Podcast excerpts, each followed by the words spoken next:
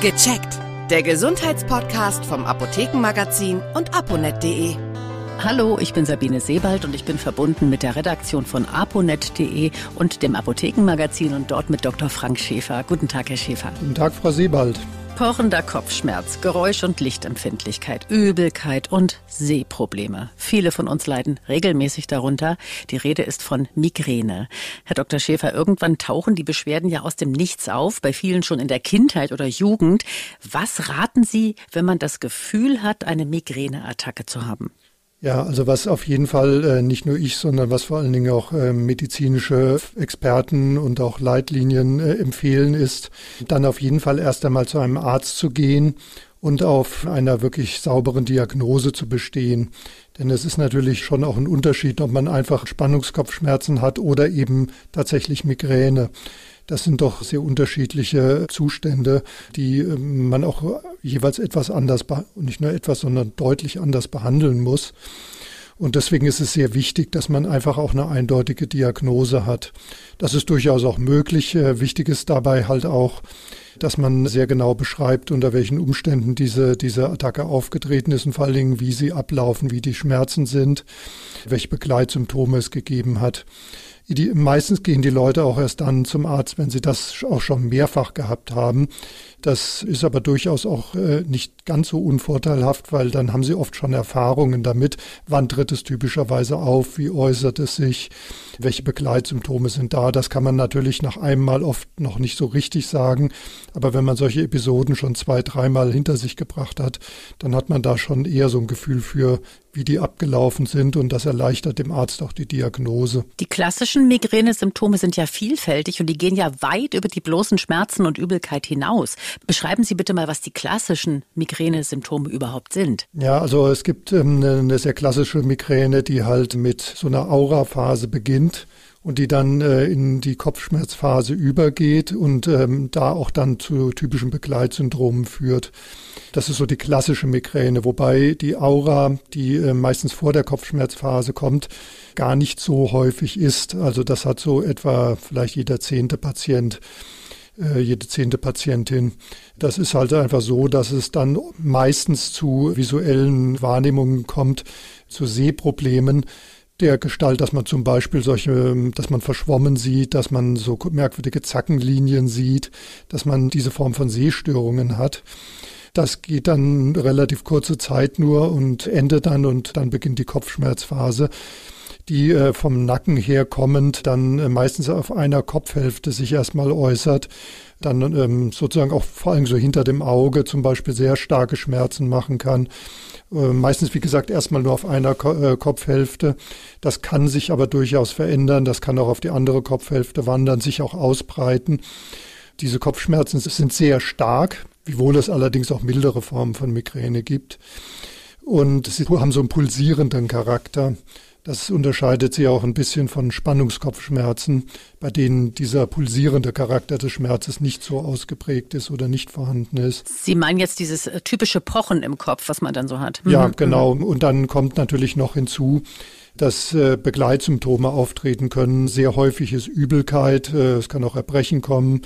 Menschen werden geräusch- und lichtempfindlicher, teilweise auch gegenüber Berührungen empfindlicher, können bestimmte Gerüche einfach nicht mehr ertragen, die normalerweise überhaupt kein Problem wären und sind auch gereizt und sagen wir mal dann kaum noch ansprechbar müssen dann sich zurückziehen, müssen äh, absolute Ruhe um sich herum haben, äh, liegen dann eigentlich fast am liebsten völlig still in abgedunkelten Räumen. Mhm. Das ist halt für die Betroffenen sehr belastend, weil das kann sich dann über Stunden, teilweise sogar bis zu drei Tage hinziehen. Es gibt tatsächlich auch einige Migräniker, die haben, bevor es überhaupt richtig losgeht, bevor die Migräne mit manchmal Aura, dann eben in der Regel Kopfschmerzen kommt und den Begleitsymptomen, äh, haben die so eine Vorphase, in der sich die Migräne so ein bisschen ankündigt. Dann sind sie meistens ein bisschen oder können sie verstimmter, depressiver, unkonzentrierter, erschöpfter sein, teilweise äh, aber auch umgekehrt, völlig aufgedreht, hyperaktiv. Also Leute, die schon sehr oft so etwas durchgemacht haben, kennen das dann mitunter schon, wissen auch, okay, da stimmt irgendwas nicht, da kommt irgendwas. Also Migräne ist da sehr vielgestaltig. Jetzt sind wir auch gleich bei der Behandlung von Migräne. Da hat sich ja in den letzten Jahren unwahrscheinlich viel getan. Schmerzmittel sind aber immer noch das erste Mittel der Wahl, oder? Also ähm, sagen wir mal, bei leichter Migräne ist es so, dass man übliche Schmerzmittel wie zum Beispiel Acetylsalicylsäure, äh, Ibuprofen, Paracetamol in aller Regel gut einsetzen kann. Man sollte sie möglichst zeitig zu Beginn der Kopfschmerzphase nehmen, weil sie, wenn man immer länger wartet, dann zunehmend auch an Wirksamkeit einbüßen oder eben nicht mehr so schnell, nicht mehr so gut wirken. Was auch sehr wichtig ist, aber das sollte man mit seinem Arzt und Apotheker besprechen, ist die richtige Dosierung. Kann man damit dann auch eine Migräneattacke unterbrechen, wenn man zum Beispiel gleich eine große Ibo einwirft? Also es ähm, äh, würde möglicherweise gegen die Schmerzen helfen oder kann sie in dem Sinne auch unterbrechen und auch äh, dann verhindern, dass es halt schlimmer wird wenn man es in ausreichender Dosierung rechtzeitig genommen hat, das Mittel. Äh, was auch wichtig ist, es gibt durchaus ja auch das Problem, dass äh, man ja diese Magen-Darm-Probleme hat, dass einem übel wird, dass man äh, dass das auch die, die, die ganze Verdauung ist sozusagen fast ein bisschen lahmgelegt ist, will man mal so etwas übertrieben sagen, dann ist es natürlich schwierig, diese Medikamente überhaupt aufzunehmen. Da ist es dann mitunter hilfreich, wenn man sie zum Beispiel in Form von Zäpfchen anwenden kann. Und äh, was halt auch wichtig ist, diese Magen-Darm-Probleme kann man auch mit speziellen vom Arzt zu verordneten Medikamenten behandeln. Das ist Metoclopramid oder Domperidom. Das sind Mittel, die dann helfen können, den Magen und Darm wieder ein bisschen auf, auf Trab zu bringen und damit auch die Aufnahme von Medikamenten, von Schmerzmitteln zu erleichtern. Aber es gibt natürlich auch die schweren Migräneattacken und da brauchen Sie dann wirklich spezielle Medikamente. Und in dem Bereich hat sich viel getan in den letzten Jahren.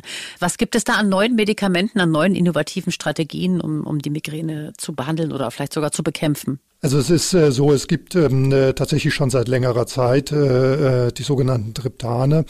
Da gibt es inzwischen auch eine relativ große Auswahl ähm, äh, an verschiedenen Wirkstoffen, auch mit unterschiedlichen Eigenschaften. Einige wirken sehr schnell, aber dafür nicht so lang. Wieder andere äh, haben einen etwas längeren Wirkungseintritt, wirken dafür aber auch anhaltender. Und dann gibt es unterschiedliche Darreichungsformen. Es gibt sie zum Beispiel als Spray. Äh, man kann Triptan da unter Umständen auch spritzen äh, oder natürlich als äh, Tabletten. Es gibt aber natürlich auch viele Fortschritte inzwischen bei der Vorbeugung von Migräneattacken durch Medikamente. Das ist aber eigentlich nochmal ein anderes Thema. Bisher haben wir ja nur über akute Migräneattacken gesprochen und nicht darüber, wie man bei äh, sehr häufigen und sehr anhaltenden Migräneattacken eventuell vorbeugend behandeln kann. Das geht nochmal mit ganz anderen Medikamenten. Dafür taugen Schmerzmittel und Triptane nicht. Denn man darf diese Mittel, weder Schmerzmittel noch Triptane, sehr äh, lange am Stück einnehmen. Die sind wirklich nur für die Akutbehandlung.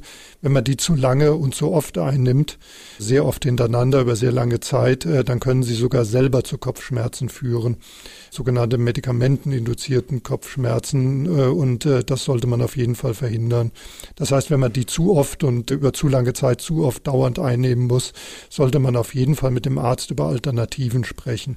Nun kann aber jeder individuell bei sich selber ja mal schauen, was sind die Auslöser und die dann meiden. Das heißt, ich persönlich kann durch mein eigenes Verhalten den Verlauf der Migräne ja auch ein bisschen mitbestimmen. Ja, äh, was Sie auf jeden Fall machen können, ist ähm, dass sie äh, nach Auslösefaktoren, nach sogenannten Triggern äh, forschen. Äh, viele Migräniker wissen oft schon so ein bisschen einfach aus Erfahrung, was bei ihnen Migräne besonders fördern kann oder in welchen Situationen sie eher dazu neigen, Migräneattacken zu bekommen.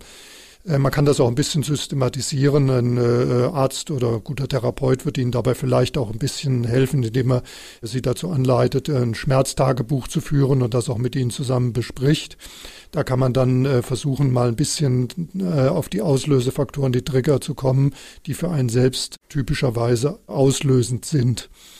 Das können zum Beispiel äh, unregelmäßige Schlafrhythmen sein, überhaupt ein unregelmäßiger Lebensrhythmus. Das kann zum Beispiel sein, dass man zum Beispiel Mahlzeiten unregelmäßiger einnimmt, dass man Mahlzeiten auslässt. Das kann sein, dass man zum Beispiel starken Stress hatte und dann äh, in der Erholungsphase Migräne erleidet. Das geht einigen Leuten so. Wiederum anderen geht es so, die äh, bekommen Migräne, wenn sie aus einer Erholungs in eine Stressphase gehen. Äh, es gibt auch den Fall, dass zum Beispiel äh, bei Frauen durch die Regel, vor allen Dingen durch den Hormonabfall nach der äh, Monatsblutung, halt Migräne ausgelöst wird. Das ist nicht ganz so häufig, wie man immer denkt, aber es kommt durchaus vor. Und was ist mit den klassischen Wetterumschwüngen? Das, das hört man ja auch immer wieder, dass Leute sagen, wenn Gewitter aufzieht, kriege ich Migräne oder wenn es warm wird oder kalt wird. Sagen wir mal, wissenschaftlich und medizinisch hat sich das nie so richtig ähm, erhärten äh, lassen. Ähm, aber individuell kann das schon auch mal eine Rolle spielen. Also ganz ausgeschlossen ist das nicht, dass auch ein Wetterumschwung mal dazu führt. Es gibt eine Leitlinie zur Migräne. Dort bekommt man dann mehr Informationen darüber, auch wie man die Krankheit vielleicht ein bisschen besser handeln lernt im Laufe des Lebens. Weil so richtig loswerden tut man die, glaube ich, nicht, die Migräne. Die wird immer bleiben, oder? Diese Leitlinien, die richten sich ja nun in erster Linie auch mal an äh, Mediziner, an Ärzte. Die fassen sozusagen einfach den Stand des Wissens zusammen, sagen, was es äh, wirklich sozusagen evidenzbasiert, was weiß man mit Bestimmtheit, was ist eher spekulativ und wägen dann sozusagen auch die Therapiemethoden und Diagnosemethoden ab. Das ist eigentlich weniger was für, sagen wir mal, den Laien. Was man auf jeden Fall wissen sollte, ist, Migräne wird man nicht unbedingt so einfach wieder los. Das ist eine Erkrankung, die, sagen wir mal, meistens so zwischen dem 10. und 20. Lebensjahr irgendwann auftaucht. Das ist so im Durchschnitt so der Fall und die einen dann oft sehr lange, leider oft auch bis ins Alter hinein begleiten kann. Sie hat eine Tendenz, dann nachzulassen oder seltener zu werden, aber garantiert ist das leider nicht.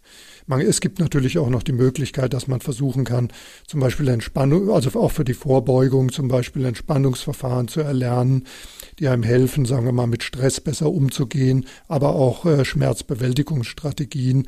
Äh, das kann man verhaltenstherapeutisch lernen. Auch da ist einiges möglich. Und es gibt bei Menschen, die sehr oft und sehr stark Migräne haben, auch spezielle Medikamente, die man einsetzen kann. Es hat da jetzt auch durchaus neue Fortschritte gegeben. Es gibt da auch ein neues Medikament, das man äh, einsetzen kann zur Vorbeugung. Wichtig ist auf jeden Fall, wenn sich die Schmerzqualitäten verändern, wenn der Schmerz auf einmal ungewohnt und anders ist, ähm, dann sollte man auf jeden Fall doch immer auch nochmal zum Arzt gehen und es abklären lassen. Also auch ein Migräniker kann unter anderen Kopfschmerzursachen leiden, kann andere Arten von Kopfschmerzen entwickeln. Das würde ich auf jeden Fall immer empfehlen. So, das macht natürlich große Hoffnung für Migränepatienten. Man kann eine Menge tun, aber der erste Weg, das haben wir heute gelernt, führt immer erst zum Arzt zur Abklärung. Vielen Dank, das war Dr. Frank Schäfer, Redakteur bei aponet.de und dem Apothekenmagazin. Auf Wiedersehen und bis zum nächsten Mal. Ja, auf Wiedersehen, Frau Sebald. Bis zum nächsten Mal. Vielen Dank fürs Zuhören. Vergessen Sie nicht, unseren Podcast zu abonnieren. Und viele weitere Tipps und Informationen für Ihre Gesundheit lesen Sie online auf www.aponet.de und alle 14 Tage im Apothekenmagazin, das Sie kostenlos in Ihrer Apotheke bekommen. Bis nächste Woche zur neuen Folge von Gecheckt, der Gesundheitspodcast vom Apothekenmagazin und aponet.de.